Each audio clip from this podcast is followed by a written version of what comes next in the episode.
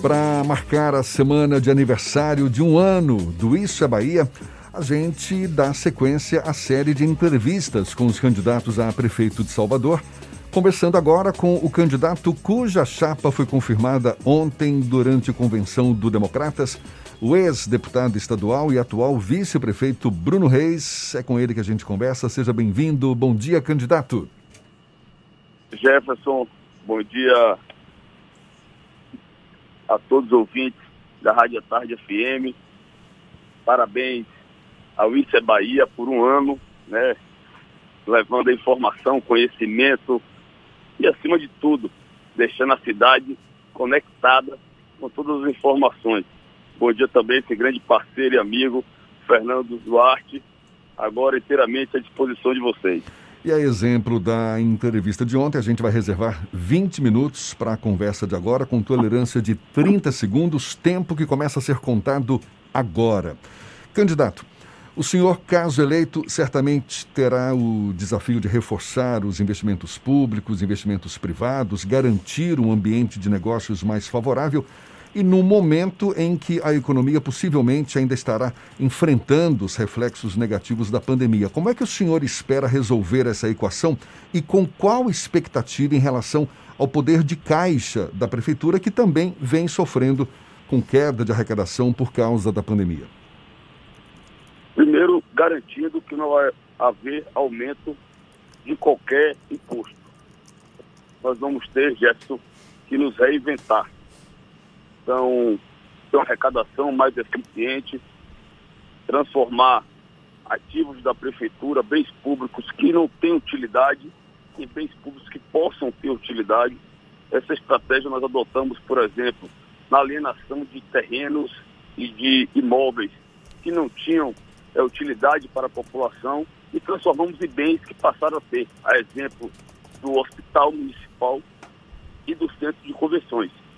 Temos também que, através de um processo eficiente, tecnologia e inovação, evitar sonegação fiscal. Vamos cada vez mais gastar melhor, de forma mais eficiente, e com isso nós vamos seguir ampliando os serviços públicos, nós vamos ampliar os serviços e a oferta, tanto na área da educação quanto da saúde. É verdade, a prefeitura tem ativos, tem uma dívida ativa, por exemplo, que pode ser negociada, tem depois a própria conta da prefeitura também, temos uma ação é, junto ao Fundeb que pode render aos cofres públicos mais de um bilhão e meio de reais. Então nós temos que tentar fazer que esse dinheiro entre no caixa e, é claro, nós estamos criando cada vez mais um ambiente de negócios favorável. Hoje nós temos uma segurança jurídica a partir do novo PDDU, da nova LOUS, do novo Código de Obras. Nós temos uma política de estímulos e de incentivos fiscais com Revitalizar e com o PID. Nós temos é, agora, nesse momento, por conta da pandemia, é, em curso o PPI, onde as pessoas vão poder pagar é, débitos atrasados com descontos, inclusive, no valor principal do débito e com isenção das multas e dos juros.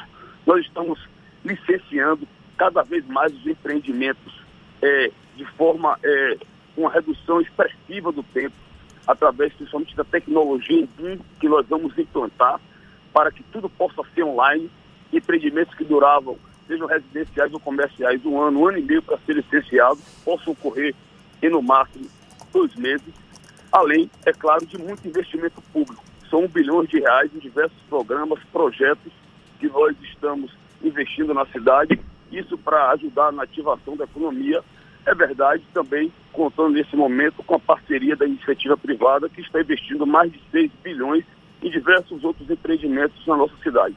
Esse conjunto de ações e iniciativas, nós temos certeza que logo pós-pandemia, Salvador vai sair na frente, Salvador está mais preparada do que outras capitais para promover a verdadeira virada na economia.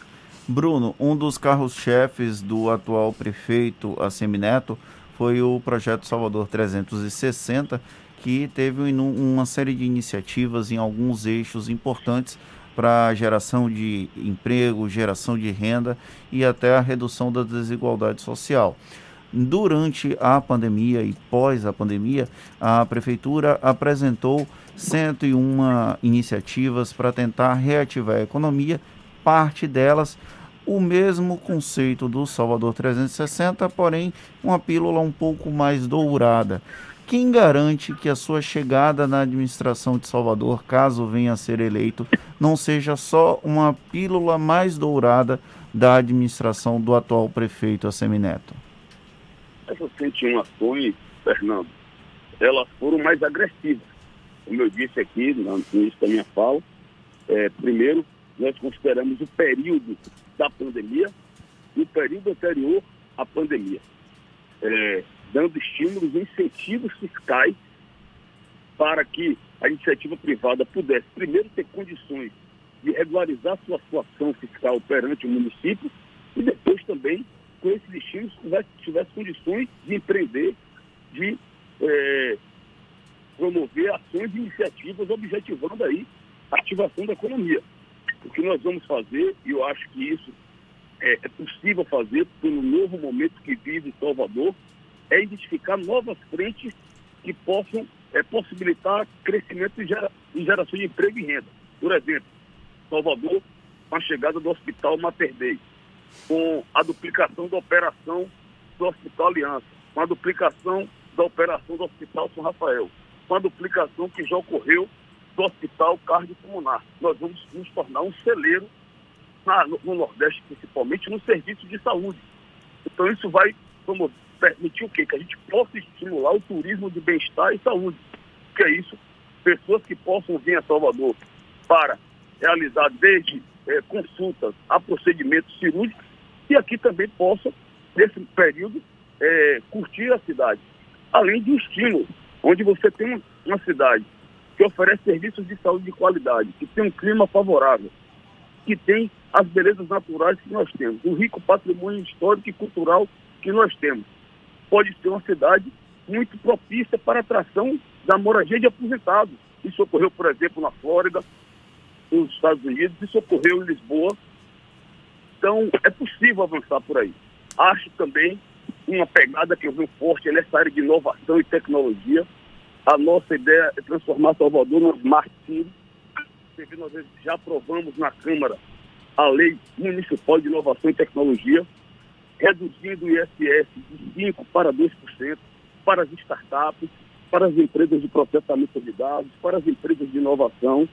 E a ideia é transformar aqui no comércio num bairro inteligente, onde a gente possa ter tudo de mais moderno, então o trânsito ser monitorado é, por câmara e por é, sistema de inteligência, ter Wi-Fi gratuito em todas as áreas, da mesma forma, ser monitorado todas as ruas, a iluminação, enfim.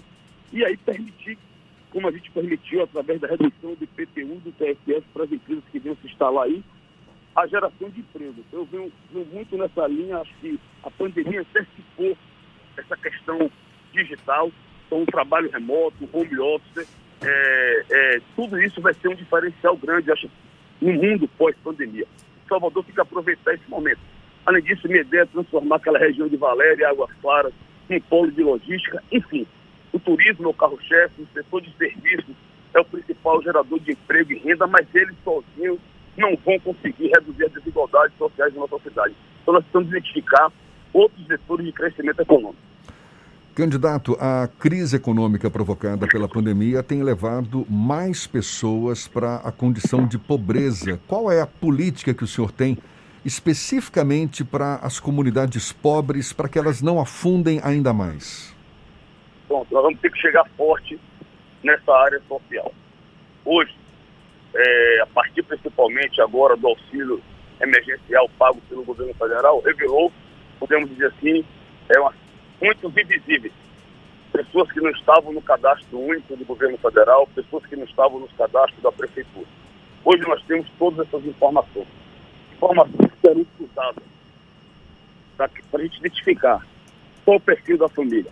Aquela família que tem um filho na escola municipal, aquela família que demanda o posto de saúde, que pega regularmente o remédio na farmácia é, do município, aquela família que foi beneficiada por algum programa, ou o primeiro passo, ou o morar melhor, ou auxílio é, é, o aluguel social, enfim, a partir do cruzamento dessas informações, a gente identificar e fazer um trabalho mais voltado para a família. É o que nós estamos chamando de uma iniciativa pela inclusão social.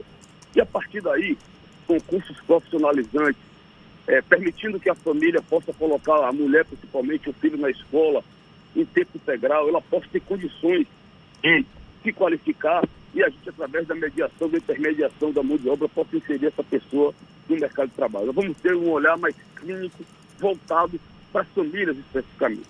Eu digo sempre que a gente conhece Salvador na palma da mão, porque a gente roda essa cidade há mais de 20 anos, conhece cada beco, cada viela, cada canto dessa cidade. Agora nós precisamos conhecer as famílias na palma da mão, saber qual é a real necessidade de cada um e a partir daí definir as políticas públicas.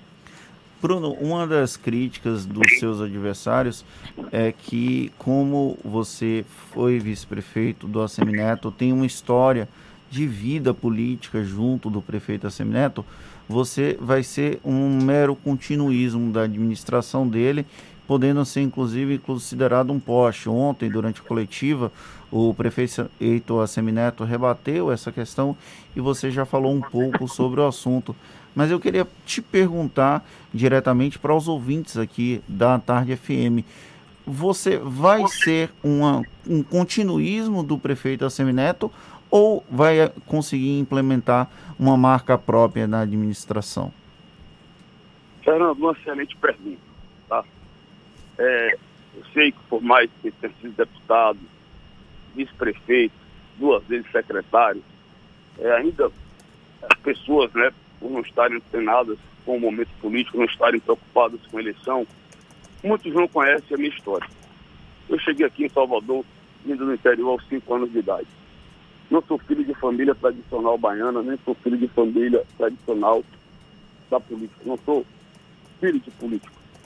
Eu sempre tive a militância desde a época de criança no movimento estudantil, primeiro na escola, equipe de gincana, grêmio estudantil, depois, na faculdade, no diretório acadêmico, no escritório modelo, fui orador da minha turma de Direito. É, iniciei a militância na juventude partidária. Era estagiário na Câmara Municipal de Vereadores. Conheci a Semineto em 2020, nem deputado ele era, me tornei o seu primeiro assessor. Por 10 anos fiquei à frente do seu escritório político aqui em Salvador. Elegi deputado estadual em 2010 contra tudo e contra todos, era oposição ao poder municipal, ao governo do Estado, ao poder federal. No auge do governo Lula e Dilma, eu tive 55 mil votos. Cheguei à Assembleia, no primeiro mandato, eleito por vocês da imprensa, eu sempre agradeço. Acho que foi o primeiro deputado, no primeiro mandato, a ser eleito pela imprensa deputado de Estado parlamentar. No ano seguinte, novamente fui eleito deputado de Estado parlamentar. Até recebi o convite do prefeito Assemineto para ser secretário de promoção social e fiz um lindo trabalho à frente da secretaria e inclusive me credenciou daquele processo disputadíssimo para a escolha do vice em 2016, onde ao final o nosso nome foi escolhido. Preciso dizer também que o meu trabalho como deputado estadual me reelegeu como o quinto deputado estadual mais votado da Bahia com 90 mil votos. Eu não me elegi deputado a primeira vez, sabe o que, é que as pessoas diziam? Bruno, você tem que aderir ao governo, você não vai sobreviver, você não vai conseguir ser oposição.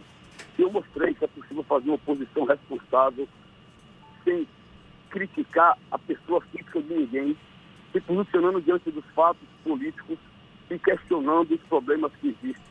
E tive 90 mil votos, cara.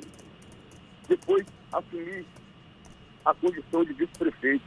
Ajudei o prefeito a governar esses quatro anos Estava nessa, ele me chamou há dois anos atrás para assumir a Secretaria de Obras. Está aí. Salvador tem uma nova cara. E aí, meu amigo, com toda sinceridade, cara que perdeu a mãe com 9 anos de idade, que perdeu o pai com 15 anos, que sou o primeiro funcionário a chegar naquela prefeitura todos os dias e o último a sair. Que tenho mais de 22 anos de trabalho, de domingo a domingo, respirando essa cidade transformando os problemas dessa cidade nos meus problemas. Eu não consigo admitir entendeu? Eu, com todo respeito que eu tenho a Semineto, eu não me considero um poste dele, nem de ninguém. É óbvio que eu vou ouvir Neto, É óbvio que ele é um conselheiro importante. Vou ouvir ele, vou ouvir tantos outros. Que uma das virtudes que eu estou na vida é ouvir. Ouvir, ouvir muito, para tomar decisões acertadas. Mas eu vou ser um prefeito diferente do Neto. Cada um é produto da sua vida, e essa é a minha vida. Minhas vivências, minhas experiências, as passagens que eu tive, e vou me esforçar, não vai ser fácil. A cidade se acostumou em ter o melhor prefeito do Brasil, mas eu vou me superar. Vou enfrentar dificuldades, é, como o Neto enfrentou, mas talvez eu possa ter um cenário político, um ambiente no Brasil de crescimento econômico que favoreça mais até eu ter um desempenho melhor que ele. O que eu posso garantir à minha cidade é que, primeiro, eu tenho muita paixão por ela. Segundo, que eu jamais, jamais vou decepcionar é, essa cidade que me deu todas as oportunidades que eu tenho e o cidadão de Salvador. Candidato, o Democratas, seu partido, acabou se coligando com o PDT, tanto que acabou viabilizando aí a candidatura de Ana Paula Matos na sua chapa como candidata a vice, uma articulação que teve também a participação do prefeito ACM Neto, que é o presidente do DEM, do Democratas. O senhor acredita que essa aliança, que pode viabilizar a sua candidatura, perdão, a sua eleição, tem algo por trás que seria um interesse maior, como, por exemplo, a construção de um, de um centro político como alternativa eleitoral para 2022? Isso, eu preciso ser sincero a vocês Há muito tempo a gente vinha paquerando com o PDT, nunca foi possível esse casamento.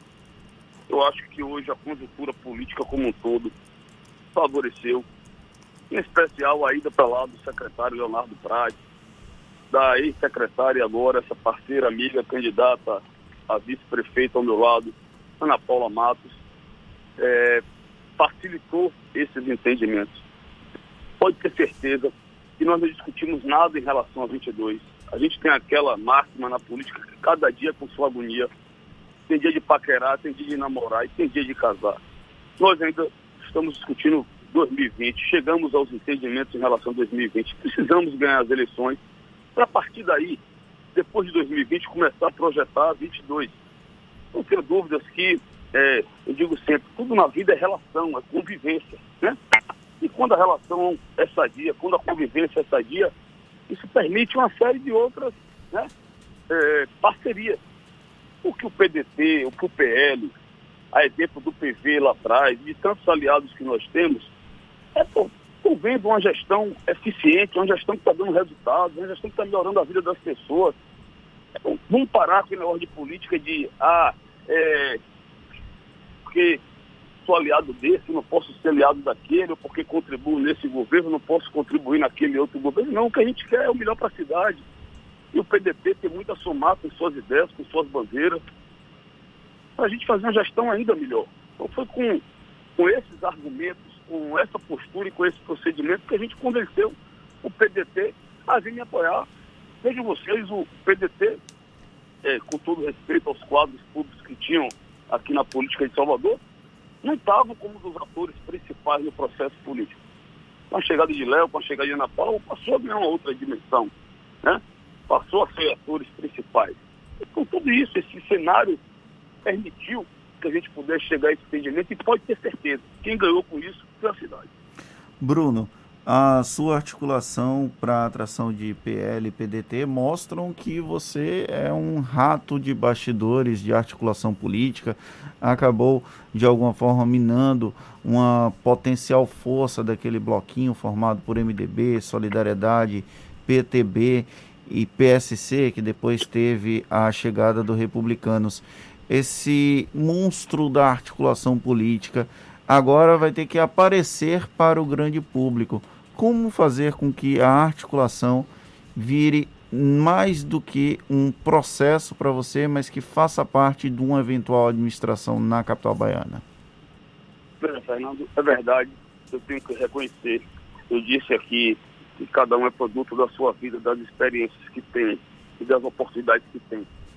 Nesses mais de 20 anos de vida pública, eu tive a possibilidade de desenvolver muito a minha capacidade política diversas articulações. Você sabe aí das nossas articulações quando era deputado na Assembleia. Agora, capacidade de construir a maior aliança que essa cidade já viu em torno de uma candidatura. É, nenhum outro candidato, em nenhum outro momento, conseguiu, é óbvio, volto a dizer, por causa do momento, da vontade de servir a cidade, uma aliança tão ampla quanto essa. Isso deve, sem sombra de dúvidas, né, capacidade política do prefeito, à nossa capacidade política, a, ao momento todo e à conjuntura política do país, em especial o que nós estamos vivendo aí por conta também da pandemia. Então, isso acaba sendo um trabalho de bastidores que não, é, é, é, pessoas às vezes não conseguem visualizar. Mas não tenho dúvida que isso é, tudo nos possibilita depois, porque na administração pública, a gestão, primeiro, é, a diferença de coisas tecnicamente, vai tomar decisões tecnicamente, mas sempre você precisa construir isso do ponto de vista político, construção política. Para quê? Para que às vezes até um assunto que é óbvio, que é natural, se você não sabe construir, ele acaba sendo mal interpretado e aí pode ter uma reação e de repente você não conseguir tocar esse ou aquele determinado projeto. Candidato, o senhor tem 30 segundos para suas considerações tem ter, finais. Tem que ter sensibilidade. Então, eu acho que as pessoas estão me conhecendo, estão vendo aí é, é, é, o nosso potencial, vão me conhecer ainda mais no decorrer da campanha. Pode ter certeza que, de um lado, do ponto de vista político, eu me preparei, do ponto de vista administrativo também, conheço profundamente a gestão, conheço os seus problemas, aprendi ao longo desses mais de 20 anos de vida os caminhos para resolver os problemas da cidade. Tenho é, pontes para ter capacidade de diálogo e, respeitando a autonomia e independência de Salvador, eu vou procurar os outros entes da nação, vou procurar os organismos internacionais de financiamento para viabilizar grandes projetos, grandes ações. Bruno. Salvador, hum. para chegar até aqui, nós temos sonhos mais audaciosos, sonhos mais ambiciosos que nós vamos tirar do papel. Tá certo. Bruno Reis, candidato do DEM, oficializado na Convenção do Democratas, realizada ontem, conversando conosco. Muito obrigado pela sua participação. Bom dia e até uma próxima. Bom dia, Jefferson. Bom dia, Fernando. Parabéns. Isso é Bahia. Vida longa para vocês.